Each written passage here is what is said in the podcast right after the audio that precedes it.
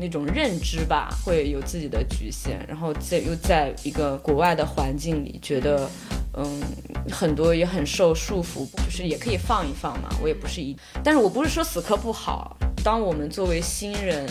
不管是在学业还是在事业里，你会希望看到有一个在前面，嗯，不管他是成功的还是怎么样的一个案例，或者那为什么要活着？为什么要工作？为什么要做这个？为什么？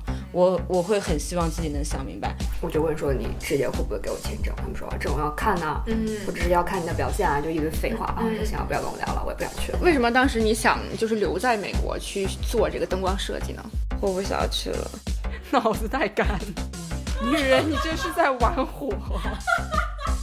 那我们不是说很好，我们本身酒量就很差呀。太差。所以你，你有什么帅哥可以聊一聊？没有，要有还会跟你们坐在这儿聊。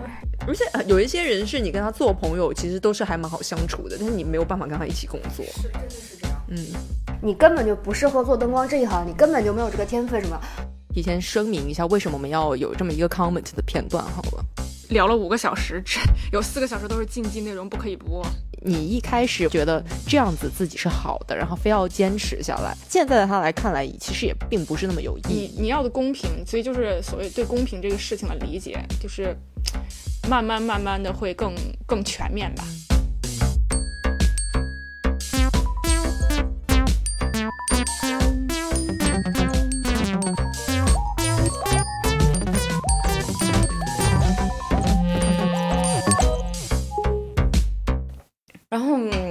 但是后来我做，因为学校很多演出的时候做到后来，包括我给我老师当 assistant，他做 media design 的时候，我到后面会有一种挫败感。我们花了特别多，不管是在设计上面，还是在这个 technical 方面，花了很多的心思和精力，但是非常有可能最后演出的那一天就。崩了，然后啥也没有放出来，然后就是我给老师做了几几个月的那种就是 content，我们叫呃素嗯素材吧，然后最后也没有放出来，然后整个人就觉得什么鬼，就是但是你没有任何的办法，就技术故障，就是多媒体就是这种对技术上是老大难，对，然后就可能跟我们老师的关系。受他影响比较大吧，他是就是如果你只把 media 当做背景来做的话，他会非常的不开，就是他很不认同这种做，他不认同这种做法。然后你这样为什么要 media 呢？对，然后他觉得这种一种偏见。但是在大的剧场或者说大的制作，很多还是会那样子去做。所以，我们如果想做比较有，呃，自己设计空间的话，可能就是去做一些小制作，然后 budget 也很低。嗯。如果 budget 又很低呢，又做不出来那种想要的效果，也挺困难的。然后，呃，观众也没有那么多，就是辛辛苦苦做出来，没有多少人看，然后就，所以后来就没有很想再，嗯，再继续做下去了。但我还是很蛮喜欢的。只是说，可能我当时那个嗯想法，或者说那那种认知吧，会有自己的局限。然后在又在一个国外的环境里，觉得嗯很多也很受束缚，不管是语言还是呃人脉上面，然后还挺受束缚的。然后我们这个领域呢又很新，我我专业除了我一个师哥。就没有 没有任何的前辈可以，比如说指导啊，或者带我们去进行业啊，或者哪怕我去给他做 assistant，就就是也不太有，所以只能自己去闯。然后，所以我当时也是多方面觉得啊，要不也可以，就是也可以放一放嘛。我也不是一定非得就是死死磕啦。但是我不是说死磕不好，就是我觉得大家嗯，可能选。对，其实我师哥后来也没有做了，更没有人了。天哪，是谁啊？周啊，你记得吗？周高高的，对对对，嗯，他人很 nice，然后很温文尔雅的一个人，其实对我们很好。我觉得对于不是说晚辈吧，就是比如说师弟师妹，就是当我们作为新人。不管是在学业还是在事业里，你会希望看到有一个在前面，嗯，不管他是成功的还是怎么样的一个案例或者一个人，他然后你会想知道他的这个一个 path 是什么样的，嗯，然后你可能会希望听到他的一些建议。所以说，嗯，当时可能我并没有看到这个人，所以我对这个领域有一点失去信心。我不是失去信心，可能也是胆怯吧。嗯，所以说我后来也就没有继续在这个领域里往下去做。但我也不觉得，其实我有时候在想呢，那你比如说有人会会问，那你学的东西是不是就浪费了？后来我在想这个问题嘛，唉，也不能这么说吧。我觉得那些东西还是在我的脑子里面，然后也是在我的身上，并不说我就，而且它多少会影响你的思维。对，然后比如说。像我们老师，他也蛮学究的，就是要看很多文文章啊，然后那种 cultural theory 这种东西，其实当时看读不懂啦，但后来想想，其实也也算培养你的这种兴趣吧，嗯，就就是开拓视野，对，其实也蛮有意思的。但是有的时候你想的很深，包括你做设计或者什么的话，你一定想的很深的话。会比较痛苦，嗯嗯，作为创作者来讲，你会有点痛苦，嗯，而且嗯，受众也不一定能理解你，对，所以说嗯，但这个东西后来其实影响我，不仅是说在做创作吧，就包括你生活上面很多其他的东西，嗯，我会觉得我自己是想挺多的人，然后我会陷入那个里头很难出来，所以。我不敢说的那么大，但我有时候，我曾经一度很想，比如说会想明白，我希望自己想明白，就是，呃，人生的意义，就是为什么不能说活着吧？那为什么要活着？为什么要工作？为什么要做这个？为什么？我我会很希望自己能想明白，但是其实那种问题是因为太复杂了，而且很大，而且也不是你一个阶段能想明白的。但是每个阶段想的都不一样。对，所以人会蛮痛苦的。但是，一旦你后来了解到，嗯，好像也不用当下就得想出这种答案，你可以就可以轻松一点的往前走。嗯，这分享了好，挺好的，我觉得。我觉得确实。嗯，那你毕业之后去了现在的公司实习，然后就那为什么当时选这家公司呢？这家公司给签证。哦，我是一个很现实的人。他们答应给我签证，我就去了。因为就在实习的时候就答应你，你如果实习转正了就给你签证。没有，我实习的时候是研二实习，然后哦，就在校的时候做的实习。然后研三不是有 showcase 嘛？然后我们其实有去纽约和百老汇那边，然后还有 LA。但是我就他们有看我的作品集，然后问我一些问题，然后给给我递名片，然后我就问说你直接会不会给我签证？他们说这种要看呢，嗯，我只是要看你的表现啊，就一堆废话啊，想要不要跟我聊了，我也不想去，嗯。然后就直接给公司发邮件嘛，我说会不会支持签证，我要留下。他说可以哦，然后说好吧，就去了。所以我就也没想太多，就是好简单。哦我也希望我毕业的时候能有这么简单。可是为什么为什么当时你想就是留在美国去做这个灯光设计呢？因为我觉得就是念了书之后，还并没有接触到这个本身的行业。嗯，也是。一直在学校做一些很小的戏，然后就是。就是玩的都是那种没有任何的商业上的这种，嗯，其他的利益嘛，都是沉浸在自己世界里的东西。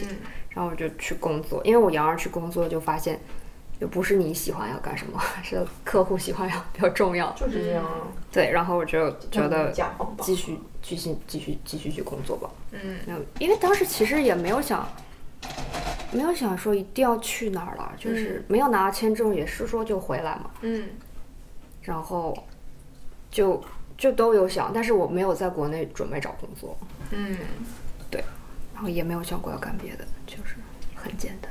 嗯，所以我又没有思考过人生，因为我觉得就是就是一步步按着 pass 来就好。像我们这种就是自由职业者，我是经常会思考。我也是，我下一份工作我真的不想做了，有的时候会。对，就我觉得声音设计来回来去的，其实你到最后就像你说的，都是客户说的为准。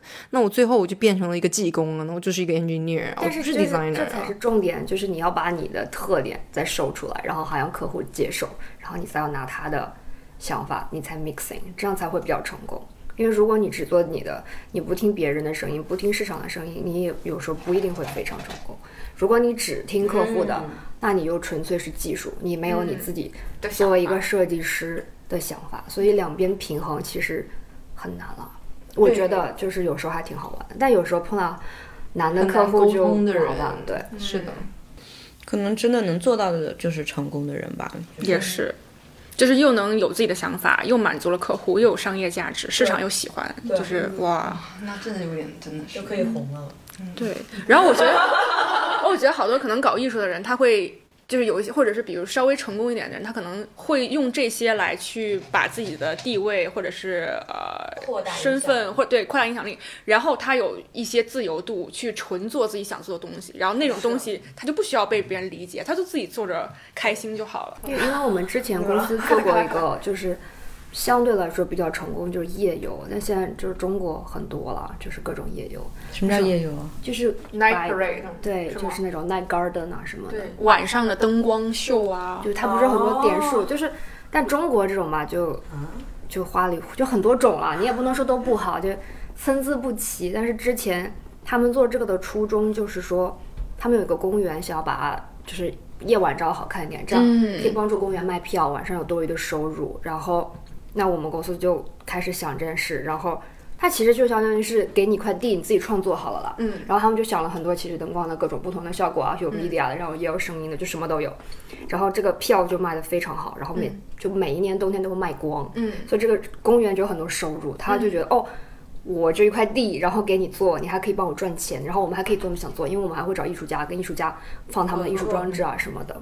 所以就做的还很好，然后就这是一个非常好的平衡了，就是对灯光来讲。对，这匹兹堡好像有有个高公园叫 Phillips Garden 还是什么的，他们就有晚上嘛，夜晚有灯光秀。现在就特别多夜票。对对对，之前北京的那个玉渊潭公园好像也有光影展。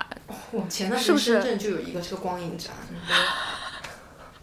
对，但我觉得没没去过，但是不是国内是真的是有有实际你操作下来的困难的，是哈。活不下去了，哎呀，我忘递水了，等一下。干了，就是就是。这句可以剪到 精彩剪，活不下去，脑子太干了，脑子不是嗓子也很干，不让吃香肠。虽然沙尘暴很让人开心，但是。给他送一个水壶。这么干了还要吃川菜呢？你要着火那个川菜蛮有名的，女人真是在玩火。你们有机会吃一下，虽然我也没吃过，但是。啊，真的在做宵夜。该聊了，主要是下午奶茶没来，然后就是你你的酒量怎么样？酒胆很，我的酒量好，他们真的不这么硬气。我当然好，好当然是好，好不好？好到什么程度？对，我想知道 怎么就是度量，就是比你们两个好。那不是，那我们不是说很好，我们本身酒量就很差呀。太差。所以你比我们好，不代表你酒量真的好。但在在这个这个屋子内，我是最好的，一个不能喝，两个两杯就倒了。就我们两个加起来，可能还不如你，是吗？对，是这么。厉害，是这样的。而且我是那种，就算就是头已经晕了，但我思路非常清醒那种人。我们上次不是那个什么，你就喝多了。我们去品酒就品多了，没有。但是品酒的时候，我的思路是清晰的，就是说不出来了。没有说得出来，只不过是有点声音有点大，然后一直在笑而已。我说我喝的多也会声音很大，嗯，喝声音很大笑。都是这样。我那天还跟我朋友就是喝酒喝多了之后，他就帮我，我说我要不行，我要卸妆洗脸，然后我还跟他说你要把我的头发扎起来，就是你要拿手抓着我的头发，不然他会。弄湿，但我还记得这个。对我整个人都是，但头有点晕嘛。然后我还跟他说说这个面霜很贵，不要让它砸到地上。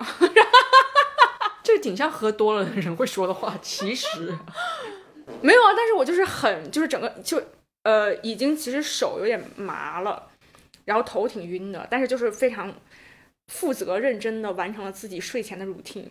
不是，但是你还记得？我记得呀，没有断片呢。我就是属于我还是能够正常的该干嘛干嘛，就你可以 function 完全对，但我会我就不会记得我到底都干嘛了什么，但我会第二天寻蛛丝马迹，发现哦我我是洗了澡的，我是刷了牙的。对我第二天早上起来就觉得，我是不是睡前就是昨天晚上没有漱口？然后后来想哦不对不对，我想起来了，我要我干了这个，然后干了这个。亲爱的朋友们、伙伴们。虽然我现在身在甲方，但我永远有着一颗乙方的心。所以，您如果 有任何需要，业务范围包括但不仅限于多媒体演出、视频、影视制作、交互、设计等等可以项目合作的地方，请一定不要犹豫的联系我吧。谢谢大家。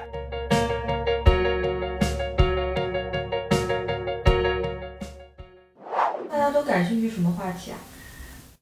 我们就是帅哥就是这？么肤浅的人，那有什么帅哥可以聊一聊？没有。要有还会跟你们坐在这儿聊，真的是 有道理。太逗了。对，真是的。然后一般长得好看的男的，就是比普通男的还要自信，就更让人讨厌你。这不成那个最近很火的那个杨段子？对对对，老看那么说。就说的是真的呀。但我觉得其实不不光定义男人呢，就是所有人都是有有有一部分人对有些人是这样啊就是这样但男的女的都会这样。但男的就男的比例多呀。比例多，从小到大被那个通且社会灌输灌输，还有家庭。对我们两个昨天还说，就是比如说男男女对比，可能还男的还是大部分就是他又眼里没活儿，因为从小到大也没人培养他，没有人觉得他应该对收拾屋子，然后做家务，没有人，妈妈都干了，嗯哼，那你当妈妈就不要干，让你儿子干。不生孩子。然后，因为我同事老天天吐槽他们老公，就比如说地上掉了一件衣服，如果他不捡起来，那件衣服能在地上掉一礼拜，就放就在那个位置，他就觉得没有不用捡呀、也没有碍我事。也不是所有男的了，但有部分男的就真的是非常喜欢输出自己的观点。是的，反正这种情绪就厌烦，厌烦上班跟厌学一样那种感觉，就是那种而且有时候我觉得你不适合，你你不喜欢这个，可能就是你不适合这个环境。这些搬弄是非的人反而过得特别开心。他会觉得自己很开心，正常人就跑了哇，对啊，跑掉嘛你就跟那个公司可能环境不搭就。是 toxic。就只能这样了，确实没办法。而且呃有一些人是你跟他做朋友，其实都是还蛮好相处的，但是你没有办法跟他一起工作。是真的是这样。嗯，我们那个 manager 也是人非常好的，对，就是你私下里 OK，但是一起工作就绝对不行我。觉得我们我们领导他就是太，他永远不会跟你交心。我不是说大领导啊，就是就领导不需要交心啊，其实这是工作关系啊。不是。就比如说，那你是不是对你自己的下属，你该出来说话的时候，这可能不叫交心吧？就是你该出来说话的时候，有担当了没有？对你得说话呀。对嗯，不然就大家虽然工作是工作嘛，就领领导是可以骂我，比如说大领导是可以直接骂我，但是我这为了工作也不是纯就拿这份钱吧，我有感情也会受到，就这样就就很受伤嘛。对啊，我我其实很喜欢，就是别人给我反馈，就跟我讲说哦，你哪里我其实也是对我觉得你可以跟我就是当面，我们就是把这个事说清楚你就直接。告诉我说你就是不适合做什么什么什么，我对我觉得你可能需要改进，或者你根本就没有天分，你就直接告诉我，不要让我自己猜。这个话好重我其实啊。同意哦，对我其实同意哦。我其实同意，因为他如果说你根本就不适合做灯光这一行，你根本就没有这个天分什么，OK，那我就想想我的人生就不要再一直错下去了，我去做别的。嗯，就我觉得不是，但我觉得他怎么知道？不是，所以我就说，但是这个人他不能单纯的说纯粹是为了意气用事、发泄情绪这样说。对就你必须得跟我找出理由，就是你说为什么我不适合？你觉得我哪一点做的不讲什么的？原因。我觉得这些都我是接受，而且我觉得人嘛都是要成长的，你不跟我说，我怎么能成长呢？就是本来公司的环境就是相互的，就是我我想要给大家贡献，但我同时也希望获取一些东西，我想要成长嘛。但我就是你不要就是我做的好或做的不好怎么样，你也不说。然后是再说，再加上工作上有很多事情，就像我们做设计也是比较主观的，是需要互动的。就可能你你也没错，我也没错，但是我们需要把这个事情说开。我觉得这个也很必要。我觉得因为有时候很主观，所以你有时候不能保证你的主观代表大众的感觉，对所以你希望听到别人告诉你怎么回事。他作为一个局外人，他会告诉你，可是很多时候大家就不会。对，有的人就就哦，又怕伤你感情，怕什么什么，老师不说。我其实没有那么脆弱了啊。我也觉我觉得得，不是伤感情，就是怕事儿多。就很多，我我觉得有时候领导他可能事情也挺多的吧，他会，他有的事他不做他不做，因为他觉得没有必要，或者觉得可以省一些时间。但我我们其实会，我们大部分应该是会跟就是业主或者客户或者怎么，他会听他们的意见，然后回来告诉我。那你们那不是好吗？我就是说不好的，就是我，但是有些有些，如果你直接问，你就会说哦，你觉得怎么样，或者你觉得需要哪有改进？他们觉得他不会不会非常好啊，你就觉得好了，敷衍我。就是要敷就敷衍嘛，就是不想花这个精力和时间去。有也有这种，嗯，哎呀，累啊！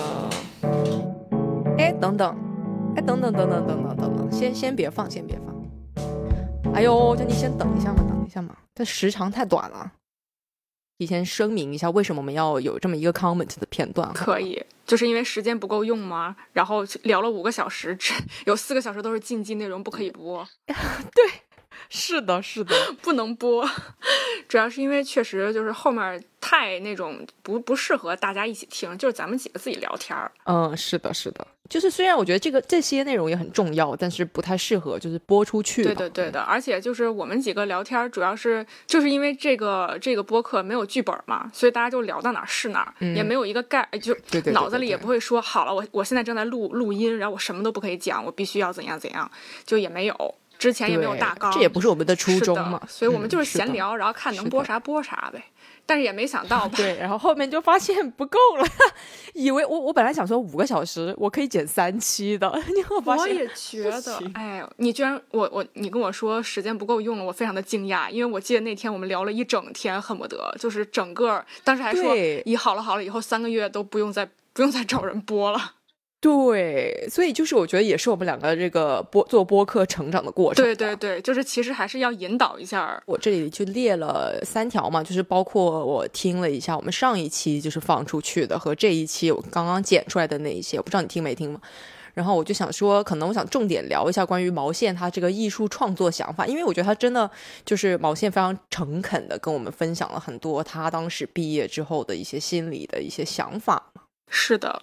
然后就提到说工作里面啊，关于说艺术创作啊，和就是关于甲方需求的平衡啊，就这种成长的烦恼，我可能会更想要拓展一些。那你有什么想法呢？哦，我本来想问出来了，等你的想法。我觉得主要是因为咱们这个行做的这个行业吧，可能会有这种，但也可也可能别的行业也有。就是其实往普遍意义上来讲，就是自己想做的和可能为了维持生计或者是维持一个什么自己需要做的，在这个之间找个平衡吧。不管是是不是做艺术的，你可能甚至做比如说编程啊，做项目的也是。这个项目你有一个自己想要。发展的方向，按照自己呃自己的想法，但是又又受制于比如说老板的要求、客户的要求、公司的要求和市场的需求，你需要在这其中平衡。然后有的时候很多人，比如说去呃辞去一份工作，就是因为在这个找不到这个平衡，他太过多的偏偏到了另外一方，而觉得自己没办法遵循自己的想法，不再是自己想做的事情了，所以他就换了一家工作去下一个。但是，我感觉，因为咱们上次不是聊到说有有一些比较成功的艺术家，他会做，比如说做商业很成功的商业片儿，可能也不是他想拍的，都是按照制片人和市场需求满足各种口味的，然后他赚赚赚一笔钱，哎，然后他再自己拍一个特别文艺或者特别就是抽象的，就是完全是自己想法的，他也不需要得到，嗯，也不需要得到大众的认可，艺术家也一样，就是。嗯，这种人可能会活得更又圆滑世故，但他又保持了一点自己的遵从内心吗？对对，这就还挺难平衡的，很难。就他和那种纯要追求艺术的人又不一样，因为纯追求艺术的，就是绝对就是那种拒绝市场需求、拒绝听别人，就完全要尊重自己的，有可能就饿死了什么的，也不是啊，就非常抑郁。其实很多艺术家，你自己坚持了那么多，嗯。但他并不代表他一定是对的，也是。当然，我觉得这个对跟错放在艺术里面，它原本我觉得就不太成立嘛，因为本身做艺术也是比较主观的一个事情。但是很有可能就是你你一开始觉得这样子自己是好的，然后非要坚持下来，但是可能随着他的成长，然后回过头来再看，他会觉得可能当时那样的坚持，在他现现在的他来看来，其实也并不是那么有意义。对，就是每个人成长就得自己去。自己去找这个平衡，自己去做选择，而且也不仅仅是在艺术，就像之前说的做项目啊，或者是做呃，你像做老师这个课应该怎么讲？嗯，你有一，套自己的方法，你觉得这样对学生就更合适的。但可能比如说，呃，家长想让你这样，学生想让你这样，校方想让你这样，就是还是要在各方之间要找到一个平衡。找一个平衡。其实很关键的一点还是得提高一下自己的技术。嗯，但但也难说，就是比如说技技术很高超，或者是达到一定嗯。程度了，但是可能有的时候呃还是被个人性格主导吧，我感觉。对，有可能我这我认识有一些人，就是真的是非常偏执的这种。就是非常遵从本心，绝对不允许外界的声音进来的人，但也有就是完全压制内心的声音，就很害怕自己做的东西不被人喜欢，于是一直在听别人的，嗯，然后再有中间的人，这很难讲。对，而且其实像我们刚刚说那两种极端的人不是特别多，都是属于比较极端的案例，是的，是的，大部分人其实都在中间，就是慢，在一都是个想要找。对，在一个就是一个频谱之间，然后你不断的滑动你的这个左右，嗯，看当下的那个看跟你合作的人，对对对对对，是的，是的。它的变音非常多，就是呃变变化的因素很多。我又想了一下啊、又听了一下毛线说的，就是确实可能我们就是我们这几个朋友之间，嗯。我们所从事的道路，其实我觉得在外人或者大众眼里看来都算是比较小众的道路嘛。可能是，对，然后就比如说像毛线说的，他有的时候他在做多媒体设计的时候，哪怕他毕业了之后，嗯他会发现他前面看不到一个人，嗯，就是不能说是榜样，但是他的意思就是说有一个人在前面，让他能够知道他可以达到一定的，嗯对，这样子会让他觉得是就是是有希望的吧，这样嗯说。嗯所以我就是想说，那像我们这种小众的道路，你要怎么样去自己探寻这个道路呢？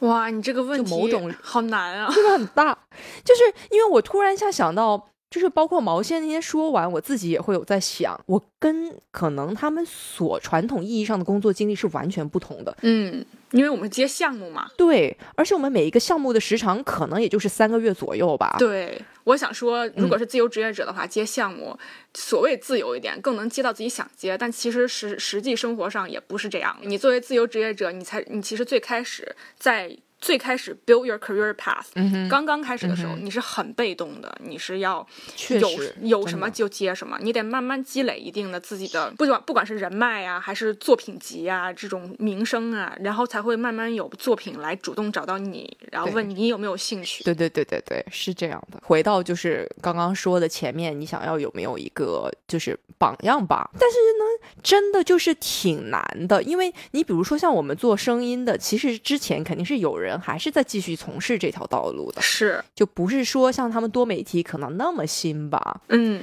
但是同时，你比如像我作为一个亚裔，我可能又会想要去看一下，那么作为一个亚裔。在纽约做百老汇做声音，他又能做到哪个地步？嗯所以我这不是就后来跟 也聊嘛，嗯就是我的一个之前也是学声音的一个大师哥，嗯他现在也想要回回日本，但是他有点回不去了，所以就还挺，当时也让我觉得挺迷茫的吧。为什么想回日本呢？就是又回不去呢？是因为已经跟日本国内的开始就是脱节了吗？脱节了，对，嗯因为他嗯其实一直都是在做百老汇嘛，就相当于走的非常正的那一个，就是 union 啊，嗯然后层级的概念往上爬的。对，就比如说从助理做起，从助理声音设计做起，然后慢慢自己变成声音设计。对，然后什么工程师啊之间就是这个一层一层的层级嘛，对。然后他相当于现在因为已经四十多岁了，嗯也就是说，因为再加上又是亚裔的这个身份，就导致他可能没有办法再往上爬了，就觉得他已经可能达到一个瓶颈了吧。嗯，对，但是如果他这个时候再回日本，你要让他从初级做起，那他肯定是不愿意的呀。那肯定的，就是有点两难的境地，就是可能留在自己熟悉的环境，就是纽约这个百老汇的市场，他已经到了一定，嗯他上不去了，没有更大的项目来找他了。但是嗯哼，与此同时，因为日本的环境它脱节这么多年，他也不熟悉目前，比如说日本最流行的是什么，日本现在这些，包括这些日本本来原本的导演也没人认识他或者怎么样的，所以他回去可能要是一个重新的。我觉得可能很多嗯，留学或者是在外面去呃工作的人，一段时旦间了对他会嗯都会遇到这种比较两难的这个境地，因为你身份认同，是真的是一旦你离开一个地方一段时间了，然后再回来，就会发现哦，自己其实挺没有什么外援的那种感觉，就没有一个 community 那种感觉。对，啊、你从纽约。呃，好不容易在那边稍微就是开始铺设自己的一些，呃，不管是就是作品啊，然后一些呃、嗯人际交往的一些底啊，然后又决定回来，嗯那其实那边时间长了也会生疏的。等你再如果真的有什么契机回去的话，你又会发现哦，我可能从零开始了，或者是从不是对，对他不是说你之前到了哪儿，然后你离开回来之后，你从从上一次的地方捡起来，对再。接起来，它不是这样的。嗯，是的，哎，我还有一个问题，最后，嗯关于我们，因为我们讲到了男女差异嘛，嗯，就是尤其你又提到说，男男人眼里真的是没有活啊，真的是没有，大部分人都没有。是，我觉得这是一个可能在家庭中男性的一个形象，嗯，但是我就有点好奇，那工作中的男性又是什么样呢？因为他们不可能眼里没活吧？是的就是在工作当中，我觉得真的就是家庭和个人生活上面这些事情，就是眼里没活。可能一部分就是被嗯训练的，觉得这不是我的事儿，所以我为什么要关注嗯东西？衣服掉在地上，嗯因为我同事经常说，比如说有时候啊开开玩笑抱怨家里老公说，比如说一件衣服掉在地上，如果他不去捡，这一礼拜这衣服就在原地不动，因为他不觉得有什么上次。说过，嗯 对，这能这段能播吗？我觉得可以播呀，嗯，因为这我感觉这还挺普遍的。然后，但是工作里面肯定不是呀，工作里面这这个一个一个可机灵了。我感觉他们在他们的认知里面，他作为一个男的，他就是要在事业上花这些心思，而回到家里，他可以把这些心思啊放在一边儿，他不用担心家里社会这么多年来分工是这样的，就把人的思维变成了这样，嗯一代一代的不停是的去强加强强固这个思维。那可能女女性呢，就是。但你这其实也是就是太太概括论了啊，但是女生可能更多嗯会偏数，就是心思比较细，呃，想的会比较缜密，然后呃，考虑的会比较周到，有可能是这样吧，嗯，但也不一定，肯定不是说所有男的都这样和所有女生都所有人这样，都这样，嗯，嗯，也有女生懂你的意思。非常大条。啊，但是想说什么来着？就是我说还是男女这个问题还是一个挺永恒的一个话题，大的问题，挺大的，哎很难。讲。就是你是真的是有一些生理上的差异，有一些因为身体激素上、还是生理上的差异，导致一些情绪和个性上的一些差异。但是你你要的公平，所以就是所谓对公平这个事情的理解，就是慢慢慢慢的会更更全面吧。因为肯定不是一刀切的啊，然后再加上家庭里的分工啊，这些就是哦，那我我我现在女权了，所以孩子跟女生姓吗？那女生的姓也是爸爸的姓呀，那不还是跟了男的的姓？好多这种就是做的这些事情，肯定是你是一个，比如说在思想进步，然后对于这个男女公平这个讨论更加认识深刻，中间会必经的一些，我认为这样是公平的，我认为这样是公平的，对，因为就只能慢慢来了，而且，嗯，哎，算了，我我一提这种话题就会说的特别多。就比如说之前会有说啊，那不可以当 stay at home mom，你不可以再做家庭主妇了，你就哦，对，歧视家庭主妇这。也太一刀切，就也不对，因为人家选择，人家愿意做这个，也需要得到尊重。对，有的人就爱做这个，嗯对，哎，而且而且肯定还有一些男的也是想要做就是回归家庭的这一类，然后他可能因为迫于社会压力，他觉得我必须要去工作，我不能，他也挺纠结的。对对对对。等到六月那个骄傲月，我们再做一期可能这哎，我觉得可以，深入一些的话题吧，可以，可以，可以，到时候再找一些另外的一些朋友来聊一聊这些事情，行吧？成，那就这样啊，OK，拜。拜。好吧，那改天再打电话聊你的糟心事。得嘞，拜拜。好嘞，拜拜。